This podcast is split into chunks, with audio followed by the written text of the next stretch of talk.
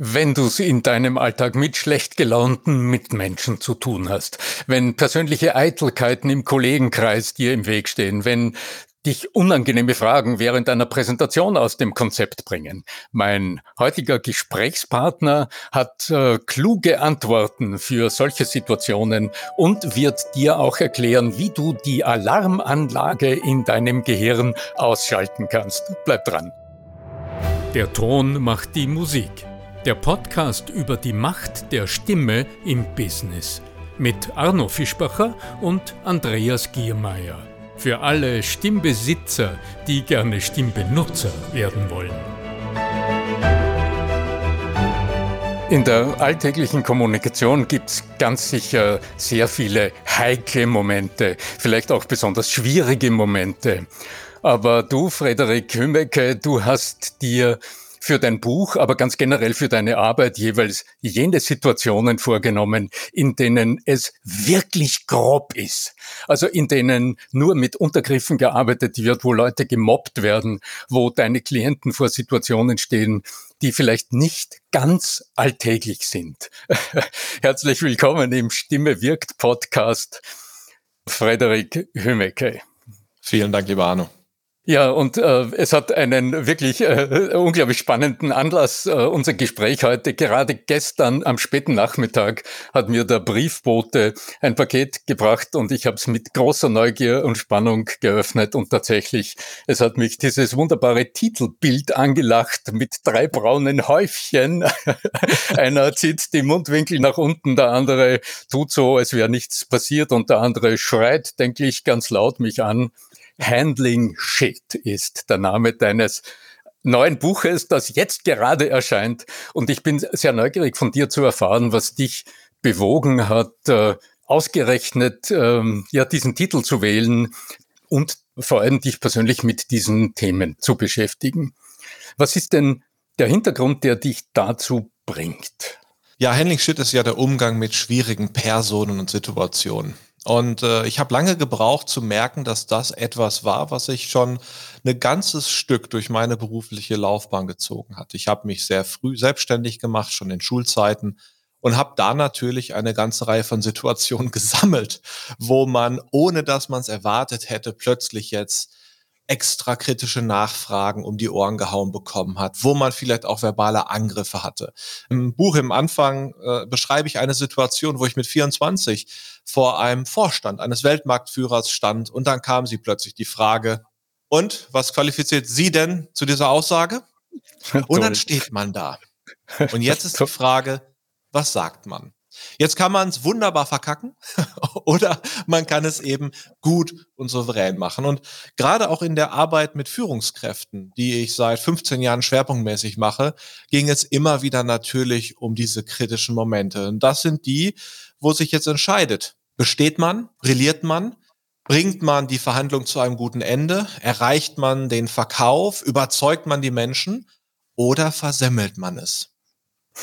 Ich stelle mir das so bildlich vor, wenn man jung und engagiert ja auch weiß, was man kann und vor der Gruppe steht und man dann im Moment bloßgestellt wird. Also dieses äh, Gefühl, ja, ich kenne es auch aus eigener Anschauung. Ja. Wir kennen uns ja bereits seit äh, einiger Zeit aus dem Club 55 der European Community of Experts in Marketing and Sales.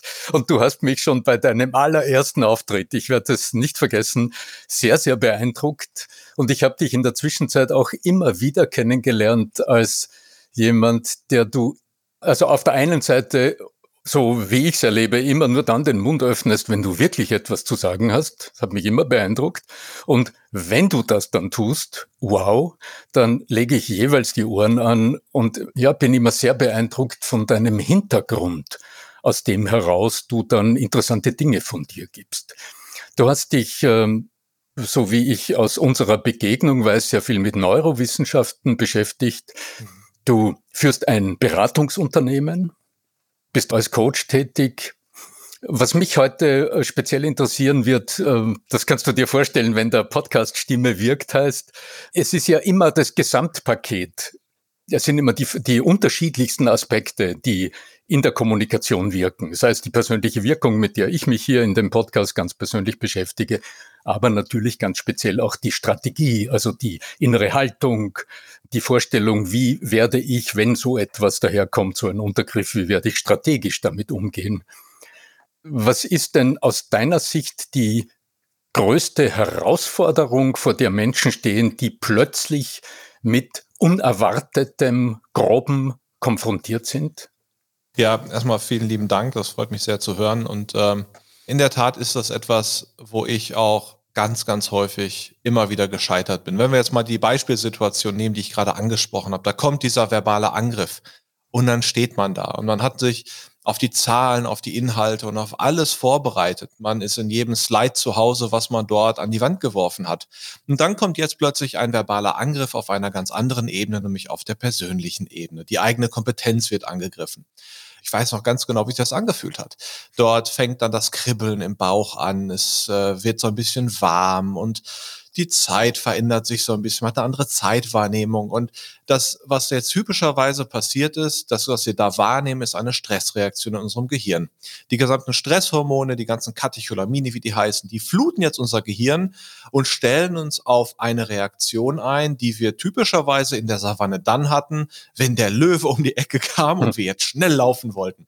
Das ist nicht unbedingt die Situation, wo unser Gehirn sagt, ja, ein kluges, ein überlegtes Nachdenken über das, was man jetzt sagen sollte, ist jetzt angebracht. Und dementsprechend hat die Natur es eben so angelegt, dass eine spezielle Gehirnregion einfach ausgeht. Das ist der frontale Kortex oder präfrontale Kortex. Da liegt Erkennen, Verstehen, Bewerten, aber auch das Kurzzeitgedächtnis. Weil das Gehirn denkt sich, Mensch, nachdenken kannst du, wenn du vom Löwen weggelaufen bist. Blöderweise stehen wir jetzt im Konferenzraum, da ist kein Löwe. Und der Stressor bedeutet, jetzt muss ich erst recht denken. Und das ist eine der wichtigsten Erkenntnisse, dass wir es im Wesentlichen zu tun haben mit einem Umgang mit Stress. Einem Stress, den man übrigens in der Körpersprache sieht und den man in der Stimme hört. Das ist dann wieder das Feld deiner Expertise. Und natürlich gibt es jetzt ein ganzes Themenfeld an Möglichkeiten, wie man rangehen kann. Wenn ich zum Beispiel so mich trainiert habe, so mich ausgebildet und gebildet habe, dass ich hochkompetent, egal welches Thema kommt, irgendwas Kluges sagen kann, dann gehe ich schon mal mit einer ganz anderen Ruhe rein und der Stressor trifft mich vielleicht nicht so heftig. Wenn ich mich vielleicht mental darauf vorbereitet habe, dass so ein Angriff kommen könnte, ich meine, ich stand mit 24 Jahren vor dem Vorstand, was habe ich erwartet? Das war ja, war ja erwartbar, aber ich habe mich nicht darauf vorbereitet. Hätte ich mich darauf vorbereitet, wäre der Angriff gekommen, ich sage, ach, guck mal, da kommt er, jetzt weiß der, was du sagen jetzt wolltest. Weißt du, was passiert, ja. Also die Selbstwirksamkeitserwartung gewissermaßen vorab in die richtige Bahnen lenken. Ja, ja genau. Mhm, okay. Mhm. Und zu guter Letzt ist die Frage, im Moment selber, wenn ich merke, jetzt kommt der Stress, wie gehe ich mit mir, mit meinem eigenen Denken um? Und da kann ich nur bestätigen, was du immer predigst, nämlich es geht um die eigene Haltung, um, um die eigene Ruhe und eben ein Management des eigenen mentalen Zustands. Und da gibt es ganz konkrete Werkzeuge. Mhm. Also auf der einen Seite die Fähigkeit, ähm, vorab im Grunde Worst-Case-Szenarien sich auszumalen, also sich in die anderen hinein zu versetzen das höre ich jetzt heraus, mir mal Gedanken machen, was könnte denn im Kopf eines 65-jährigen Vorstands, der mir gegenüber ist und der mich als Jungspund wahrnimmt, was könnte in dessen Kopf vorgehen und wie ja. könnte das, ähm, so wäre meine Herangehensweise, welcher Satz entsteht aus dem? Was wollen Sie, junges Bürschchen? Ja, ganz genau. Wie reagiere ich darauf? Aber der zweite Punkt, der mich auch im Training sehr beschäftigt und der mich äh, jetzt seit Jahren auch im Coaching naheliegenderweise beschäftigt, das ist ist die Frage des Emotionsmanagements, also die Frage, wie und wo körperlich erlebe ich denn diese Stressoren? Also was sind meine Alarmsignale? Wie würdest du jetzt, was diese körperlichen Alarmsignale betrifft, äh, welche Empfehlungen hast du für deine Klienten oder unsere Zuhörer? Hm. Es gibt ein ganz einfaches Werkzeug, was ich auch im Detail im Buch beschreibe. Es ist neurowissenschaftlich fundiert und heißt Responsibility. Response ist die Reaktion, Ability ist die Fähigkeit und zusammengesetzt ist auch noch Responsibility, nämlich Verantwortung. Und das ist die erste Idee. Übernimm bitte die Verantwortung für deine Reaktion. Eine Stressreaktion ist keine Entschuldigung für jedwedes Verhalten. Dort einfach jetzt rumzublöken. Ne? Ja, Sie haben es aber auch vor die Wand gefahren. Ist auch nicht souverän. Also jetzt heißt es erstmal Verantwortung zu übernehmen, die internen Impulse jetzt zurückzuschlagen, in den Angriff zu gehen, rauszuflüchten, in Tränen auszubrechen oder sonst was zu tun die gilt es erstmal zurückzustellen. Und mit dem Werkzeug Responsibility ist in der Tat eine der ersten Grundlagen zu spüren, dass ich jetzt gerade in den Stress komme. Das hat ein Stück weit mit Achtsamkeit zu tun. Einfach mich selber kennen und spüren, wo fühle ich meine Stressreaktion beginnen. Weil wenn ich sie früh spüre, dann kann ich früh agieren. Und dort empfehle ich für die neurologische Stressdämpfung zwei Schritte, nämlich erstens das sogenannte Labeling. Hier gilt es einfach nur, die Emotion zu benennen. In dem Moment, wo ich mir denke, ach, ich kriege gerade Stress. In dem Moment weiß mein Gehirn jetzt plötzlich ein bisschen mehr, was dort los ist. Dieses komische körperliche Gefühl, das hat plötzlich einen Kontext, einen Sinn, eine Bedeutung, die mein Gehirn versteht und es sagt, ach, guck mal, ich weiß, was hier los ist. Und ich weiß, was hier los ist, ist fürs Gehirn ein Mehr an Kontrollgewinn und damit geht die Stressreaktion runter.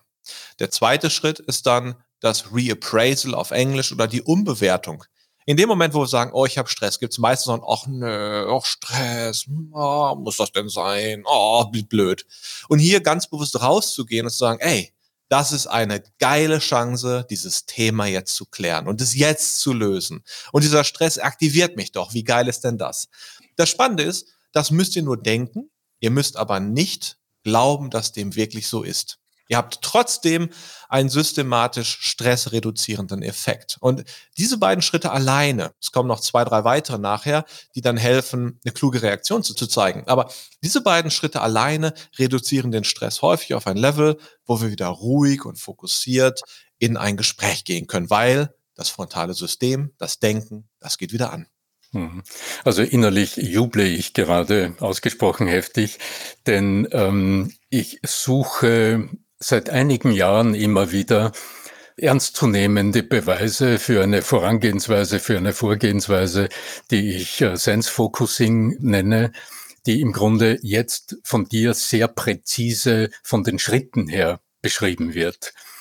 Diese Fähigkeit, die eigene Körperwahrnehmung zu aktivieren. Du hast spüren gesagt, ein Wort, das viele Menschen so gar nicht verwenden, weil sie, wenn sie über Körperwahrnehmung sprechen, vom Fühlen reden und einfach nicht wissen, dass es über die fünf Sinne hinaus, die man mal so landläufig in der Schule lernt, noch einiges an, an Sinnen, an Sinnesinstanzen im, im Körper existieren und die Propriozeption, die du hier ansprichst, also die Körperwahrnehmung, ein unwahrscheinlich produktiver Sinneskanal ist im Sinne der Selbststeuerung. Also in dem Moment, in dem du tatsächlich, ich weiß nicht, die, das Spannen in den Schultern oder der, das Zusammenziehen des Halses, des Nackens erlebst und dort gewissermaßen einen somatischen Marker setzt, also weißt, aha, jetzt ist das gerade passiert und dich erlebst, in dem Moment lässt die Spannung auch schon los durch den Fokus auf die ja. Körperwahrnehmung.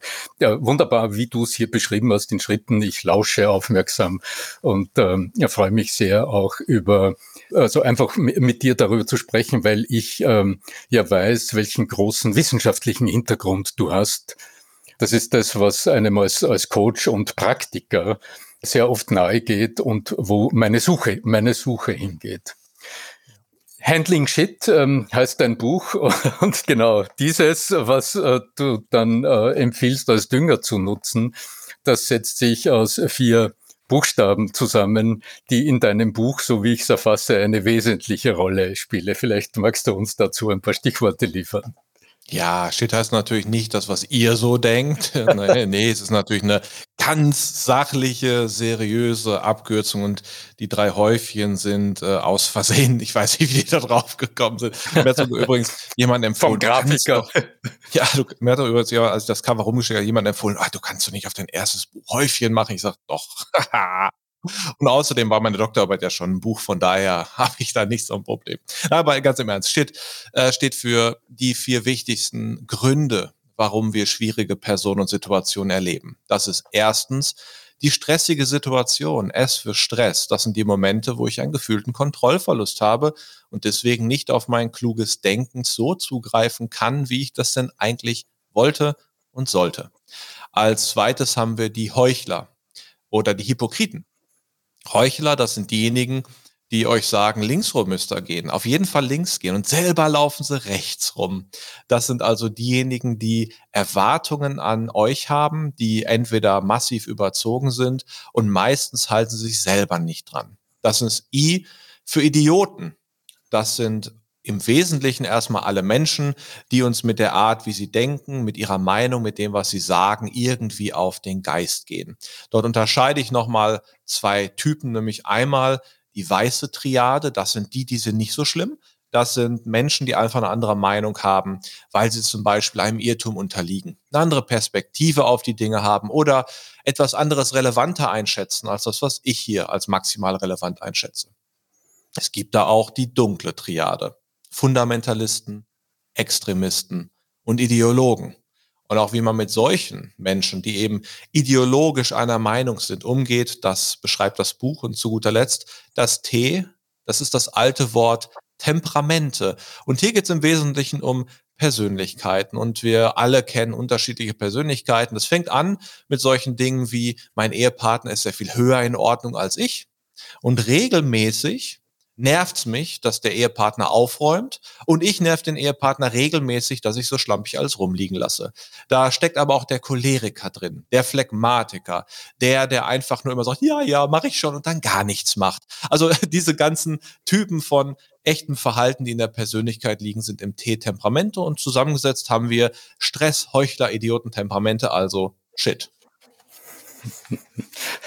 Also hellhörig werde ich in Zeiten wie diesen, also in der aktuellen Situation, ganz besonders beim Stichwort Ideologien, also in Diskussionen, die wir vielleicht im letzten Jahr häufiger geführt haben als in den Jahren zuvor, wenn es ähm, um vorgefasste Meinungen ging oder um aus Falschinformationen entstandene Gedankengebäude, in denen Menschen stecken und äh, die es einem dann sehr, sehr schwer machen, überhaupt eine Diskussion zu führen. Und insofern bin ich besonders neugierig, dann im Detail dein Buch zu studieren und zu schauen, was dort deine speziellen Ratschläge sind. Was würdest du denn generell einem Menschen vielleicht, ich denke besonders an Menschen, die im Unternehmenskontext zu Hause sind, Situationen, die ich im, im Training, die im Training öfter an mich herangetragen werden, wo in Meetings äh, mal bloßgestellt wird oder wo Führungskräfte nicht wirklich gelernt haben, wertschätzend zu kommunizieren. Was ist denn da vielleicht der eine oder andere besonders wirksame Hebel oder die besonders wirksame Empfehlung, die du unseren Hörern mitgeben magst? Ja. Ich möchte die Empfehlung gerne in zwei Teile aufteilen. Das erste ist nämlich die Frage, mit welcher Haltung gehe ich schon dort rein? Und äh, dort ist in der Regel schon der erste Fehler, den wir gerne machen. Wir neigen ganz häufig dazu, in solche Situationen reinzugehen und in eine Opferrolle zu gehen. Wir sind dann diejenigen, die sagen, oh, wie schlimm, jetzt wurde ich verbal angegriffen, jetzt hilf mir doch mal einer. Die Opferrolle, das verstehen viele nicht, ist eine radikale Machtposition weil das Opfer, das darf jetzt Wiedergutmachung fordern, das darf Rettung von anderen einfordern, das darf Unterstützung einfordern, das äh, darf den anderen den Gegenüber moralisch verurteilen. Das Opfer darf plötzlich eine ganze Menge und muss dabei nichts selber machen. Wie bequem ist denn das? Deswegen neigen wir dazu, äh, allein neurophysiologisch ist das schon fast vorprogrammiert, erstmal in der Tendenz in eine Opferrolle zu gehen. Das zeigt sich dann ganz häufig durch eine Stressreaktion der Schuldzuweisung. Ich möchte aber eine andere Empfehlung aussprechen, nämlich ganz bewusst in eine andere Haltung zu gehen. Und das ist auch die Idee, die ein Stück meine Lieblingsidee im Bereich Handling Shit ist. Mhm. Shit ist Dünger. Wann sind denn die Momente, wo es wirklich heftig ist? Das ist dann, wenn es um was geht. Das sind die Momente, wenn wir sie bestehen, dann erreichen wir einen großen Fortschritt. Das heißt, wir haben hier echte Chancen, vor denen wir stehen. Und das zu begreifen, zu verstehen, wenn es um was geht, dann ist der Stresslevel hoch und dann kommt wohl Shit. Das heißt, wenn ich jetzt hier die Chance nutze, hier zu bestehen, dann habe ich die echte Chance, vor den Kollegen wirklich gut dazustehen, kann denen zu zeigen, dass ein verbaler Angriff auf mich sich garantiert nicht lohnt. Ich kann also meine Wahrnehmung bei den anderen steigern. Ich kann mein gewünschtes Ergebnis im Meeting durchsetzen. Und dafür braucht es eben diese proaktive Haltung, so eine Art von Heldenhaltung. Die Frage ist, wie wird es ein wertschätzender Held machen? Und mit dieser Haltung, das wäre so der erste Schritt für mich, für den Einstieg. Der zweite Schritt ist dann ganz konkret, ja, was sag ich denn? Und dort empfehle ich grundsätzlich die Vermeidung aller vier Stressreaktionen. Bitte nicht den Gegenüber angreifen, keine Schuldzuweisung. Bitte nicht aus der Situation rausflüchten, indem ihr das Thema wechselt oder aus dem Raum rausrennt. Bitte nicht erstarren und so Marke Fisch oder wie ein Kanickel ins Fernlicht guckend einfach nur da sitzen und nichts tun. Aber auch nicht in Zusammenrotten gehen, also den Schutz in der Gruppe suchen, indem ihr sagt, ja, jetzt Arno, jetzt sag du doch auch mal was oder hilf mir doch mal jemand. Das sind alles Reaktionen, die sind intuitiv da, ne, die haben wir aus der Savanne gelernt, aber sind alle nicht super souverän und führen meistens eher zu einer Eskalation. Die vier Fs, die du hier exakt. ansprichst. Ja. Das sind die vier F exakt. Was tut man stattdessen? Es gibt ein paar gute Kommunikationsstrategien, mit der man auf die Ebene kommt. Im Buch stelle ich zwölf direkt vor und da gibt es noch vier Bonus, die ich auf einer Webseite gratis anbiete. Ähm, das sind solche Kommunikationswerkzeuge, wie zum Beispiel die Verbalisierung wo man sagt, Mensch, ich fühle mich gerade ehrlich gesagt ein bisschen überrumpelt von diesem Kommentar. Ich dachte, wir hätten das schon längst geklärt. Ich würde mich freuen, wenn wir es auf einer sachlichen Ebene eben ausräumen können. Wollen wir das jetzt direkt machen oder lieber gleich? Es sind aber auch solche ganz grundlegenden Sachen, gerade wenn der Stress hoch ist, wo es einfach erstmal eine Rückfrage gibt. Jeder sagt, was hast du denn hier für einen Scheiß gemacht? Und ihr fragt, was meinst du denn genau? Hm. Ja, das, was du hier gemacht hast. Ja, aber was genau meinst du denn damit Scheiß? Mhm. Also jetzt erstmal den Ball in den anderen zurückzuspielen, ihn erstmal den Angriff erklären zu lassen, bis der Angriff eine so hohe Spezifizität oder Klarheit hat, dass ihr auch wirklich reagieren könnt. Ziel ist es immer, auf eine sachliche und klärende Ebene zurückzugehen oder im Zweifel aus dem Gespräch auszusteigen, indem ihr sowas sagt wie, das, was ich hier gerade erlebe, empfinde ich ehrlich gesagt als verbalen Angriff. Das ist keine Art, wie ich mit dir hier sprechen möchte. Mein Vorschlag ist, wir vertagen das Thema auf ein weiteres Gespräch und gehen jetzt erstmal wieder zur Agenda zurück. Wo waren wir denn gerade? Und dann steigt ihr aus. Und solche Kommunikationswerkzeuge sind dann die ganz pragmatischen Handwerkzeuge, mhm. die dann am besten gelingen, wenn wir es schaffen, mit der richtigen Haltung da zu sitzen. Also das, was mich als Stimmcoach speziell interessiert in diesem Zusammenhang, das ist dieser kleine Moment zwischen Eintreffen des Angriffs und dem Übernehmen der Selbstführung. Also diesem sich wieder in der Hand haben. Genau. Also mich interessiert natürlich immer ganz speziell, weshalb wirken diese Angriffe so massiv und was löst speziell jetzt der Ton der auch in diesem Fall ja sehr oft die Musik macht, was löst der in uns eigentlich aus? Wie siehst du die Bedeutung der Tonalität in dieser angriffigen Kommunikation? Weshalb fällt es uns so schwer, diesen ersten Impuls zu relativieren? Denn das ist ja offensichtlich der Schaltmoment, also die größte Herausforderung in all diesen Situationen. Das ist genau diesen Schalter umzulegen und aus der Erstreaktion, die in uns nun einmal entsteht, sich davon zu emanzipieren und dann wieder handlungsfähig zu sein. Genau. Also im Gehirn gibt es ein bisschen weiter tiefer eine Struktur, die viele Leute kennen, das ist das limbische System. Und dort im limbischen System steckt unter anderem unsere Alarmanlage. Diese Alarmanlage sondiert quasi die ganze Zeit, was passiert denn da so? Was ist denn da wirklich los? Und in dem Moment, wo die Alarmanlage irgendwas Bedenkliches herausfindet, irgendwas, was einem hindert, seine eigenen Ziele zu erreichen, irgendwas, was unerwartet ist, irgendwas, was gefährlich wirkt und auch emotional gefährlich, dann geht die Alarmanlage an und sagt Stress, Stress, Stress. Und es schießt jetzt diese Stressreaktion raus. Die Hirnanhangdrüse, die Hypophyse, die irgendwo hinter der Stirn sitzt, die sorgt dafür, dass der ganze Katecholamin-Mix, das sind die Hormone, die Stress-Neurotransmitter, dass der rausgehauen wird, Adrenalin, Cortisol und Cortisol. so weiter. Ja, ja. Und das macht jetzt die physiologische Wirkung. Und das funktioniert unglaublich rasend schnell. Es gibt eine weitere Struktur, die sitzt ungefähr so rechts und links ein Stückchen hinter den Augen in Richtung Ohren. Also zwischen Augen und Ohren, da sitzt sie ungefähr hinter der Schädeldecke. Das ist der sogenannte, auf klugscheißerisch heißt der ventrolaterale präfrontale Kortex. Das ist also der äußere Teil vom präfrontalen Kortex, wenn man das einfach sagen möchte. Und das ist das sogenannte Bremssystem. Diese Region ist quasi die Handbremse des Gehirns. Und die hat die Chance, die emotionale Reaktion wieder zu dämpfen und in den Griff zu kriegen. Das heißt, das, was passiert, wenn eine echte Stressreaktion kommt, Es schlägt ein und der Stress geht hoch. Je höher der Stressor, desto höher der Einschlag. Und jetzt ist die Frage, kriegen wir über diese Regulation durch den ventrolateralen präfrontalen Kortex, über unsere Handbremse, kriegen wir uns wieder eingebremst. Und jetzt ist die große Frage, wie kriegen wir Zeit gewonnen? In meinen Handling Shit Trainings ist meine Empfehlung, wenn ihr zu keinem Denken in der Lage seid, habt ihr immer noch zwei Kommunikationswerkzeuge, die helfen. Erstens, wie meinst du das genau? Das heißt, ihr stellt einfach die Frage, wie meinst du das, wie meinen sie das genau und ihr wartet ab. Und in dieser Zeit macht jetzt genau das, was wir gerade gemacht haben. Oh, ich habe Stress. Hey, das ist eine Chance, das zu klären und geht da ganz bewusst rein.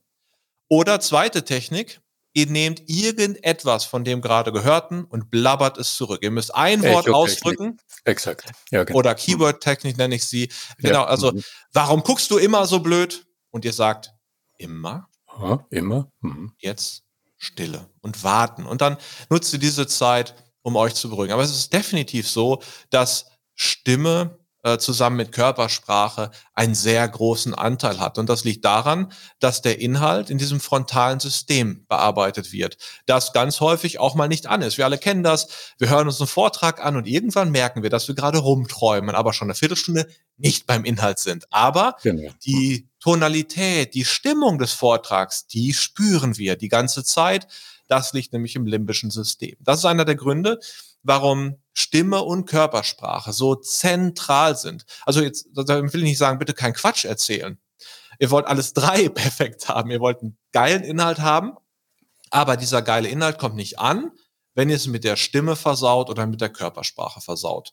Hm. Dementsprechend ist es sicherlich auch so, dass man dort in der Stimme bei verbalen Angriffen spielen kann. Also es ist ein Unterschied, ob euch jemand angreift und sagt, was guckst du denn so scheiße? Oder was guckst du denn so scheiße? Das ist ein Unterschied. Die, die Stimme macht einen radikalen Unterschied und deswegen ist es auch so wichtig, was du als Arbeiter machst, Menschen beizubringen, wie sie ihr Instrument wirklich nutzen können, weil das ist die entscheidende Wirkung. Hm. Ja, es ist äh, unglaublich interessant. Wir treffen uns in unserer Arbeit an unglaublich äh, vielen Stellen und was mich immer wieder begeistert und auch jetzt in unserem Gespräch unglaublich interessiert, das ist jeweils genau hinzuschauen und auch äh, die Beweisführung zu liefern. Weshalb ist das so, wie ich es erlebe? Wie funktioniert das denn genau, wenn ich plötzlich erstarre oder wenn ich im Moment nicht denken kann oder wenn mir im Moment die Worte fehlen oder wenn ich zur Salzsäure erstarre oder wenn ich innerlich Wut kriege und dem anderen im Grunde meinen Kaffeeheferl an den Kopf werfen will, äh, etc. Ja, ja. ja. Unglaublich spannend. Ja, ich denke, wir könnten ähm, heute noch lange darüber sprechen, aber vielleicht erlauben wir uns äh, bei nächster Gelegenheit noch einmal auf das eine oder andere Detail einzugehen. Lieber Frederik, ich mag gern dein Buch noch einmal äh, vorstellen. Selbstverständlich werde ich es in den Show Notes verlinken und natürlich auch auf der Webseite arno-fischbacher.com slash podcast werde ich einen Link zu deinem Buch setzen. Handling Shit, der richtige Umgang mit schwierigen Personen und Situationen von Dr. Frederik Hümmecke. Frederik, es war mir ein riesengroßes Vergnügen, mit dir heute zu sprechen. Ich wünsche dir unglaublich viel Erfolg äh, für dieses tolle Buch. Es sind so unwahrscheinlich viele kleine, präzise äh, Anleitungen drinnen, sehr viele Grafiken, die sehr genau erklären, was du hier beschreibst. Und äh, so feine Stichworte lieferst du hier. Das hungrige Eichhörnchen zum Beispiel oder der übermütige Hund, für den der seine Dominanz im Meeting ausspielt. Sehr bildhaft beschrieben, toll geschrieben. Meine ganz herzliche Gratulation für dieses Buch. Vielen herzlichen Dank und danke für das Gespräch. Hat mir auch unglaubliche Freude gemacht. Ja, gerne. Ja, wunderbar. Dann für euch, was bleibt mir noch, wenn euch gefällt, was wir hier tun, dann spart doch bitte nicht mit einer schönen Bewertung und ein paar Sternen auf iTunes. Wenn Fragen offen sind, dann schreibt bitte ganz einfach eine E-Mail an podcast.arno-fischbacher.com. Und ansonsten bleibt mir nur noch zu sagen, möge die Macht der Stimme und des Düngers aus euren Gesprächen mit euch sein. Euer Arno Fischbacher.